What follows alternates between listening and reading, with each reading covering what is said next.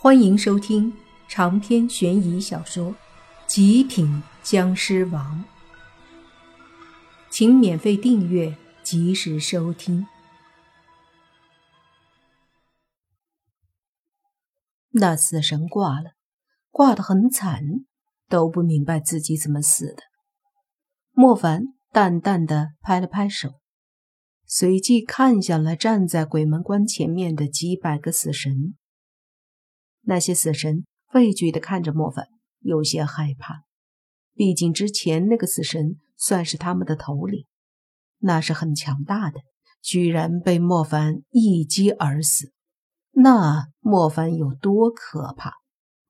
但是现在他们也无法退缩，因为当初从西方被派来的时候就下了死命令，一定要攻占东方的地府。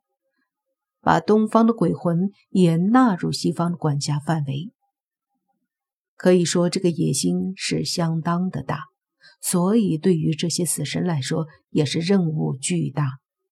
没有完成的话，他们是不允许回到西方的。就算回去，也是死路一条。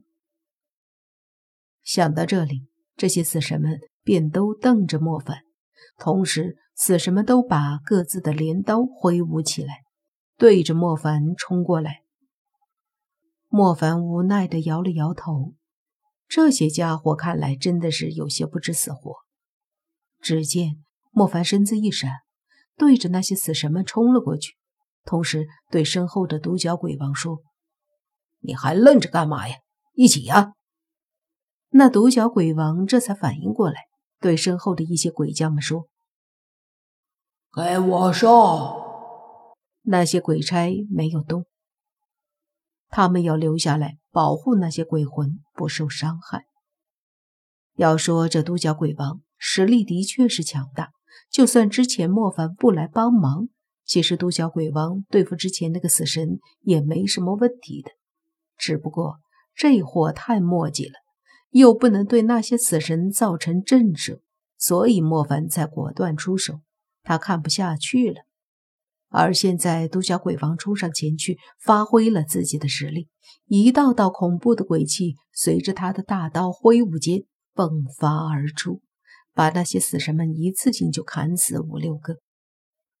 他这鬼头大刀威力巨大，杀伤力自然也大，而见到这独角鬼王这样生猛，莫凡自然也不能被他小觑，所以他也是抬手间。拍出一道道强大的尸气，这些尸气翻滚而出，也是瞬间把那些死神掀飞了。这两人冲向那些死神，就好像两头狼进入了羊群一样，只有单方面的伤亡，而那些死神却拿独角鬼王和莫凡没办法。这让那些冲上来的鬼将们有些汗颜，他们上来。完全没有用武之地啊！因为那几百个死神似乎根本就不够莫凡和独角鬼王杀的。现在的地府几乎都认识莫凡，但是他们对莫凡也没有了之前那种仇视，因为地府里面最受尊敬的叶枫曾经担保过莫凡。这些家伙很是信服叶枫，所以也就不再与莫凡为敌。而在莫凡和独角鬼王对付那些死神的时候，甚至还有一些鬼差和鬼魂对着独角鬼王和莫凡大声叫好。这说明地府不仅对莫凡没有了仇视，反而还很接受莫凡。这让莫凡有一种感觉，就是现在阳间似乎不怎么待见他，地府倒是很待见他。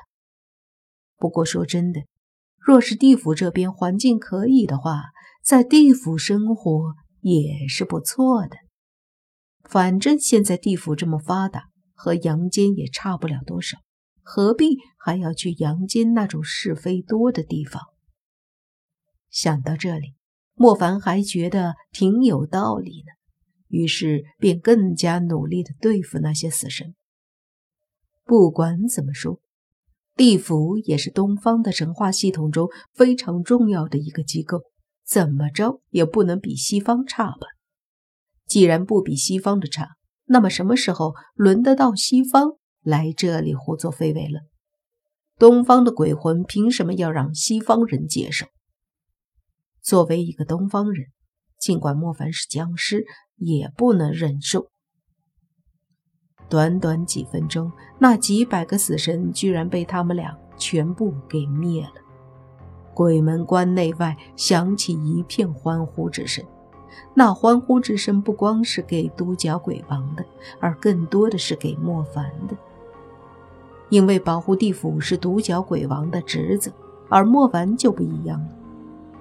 曾经的地府跟莫凡是仇人，现在莫凡为了保护东方的颜面，忘记以前的仇恨，帮助地府，这着实让人佩服。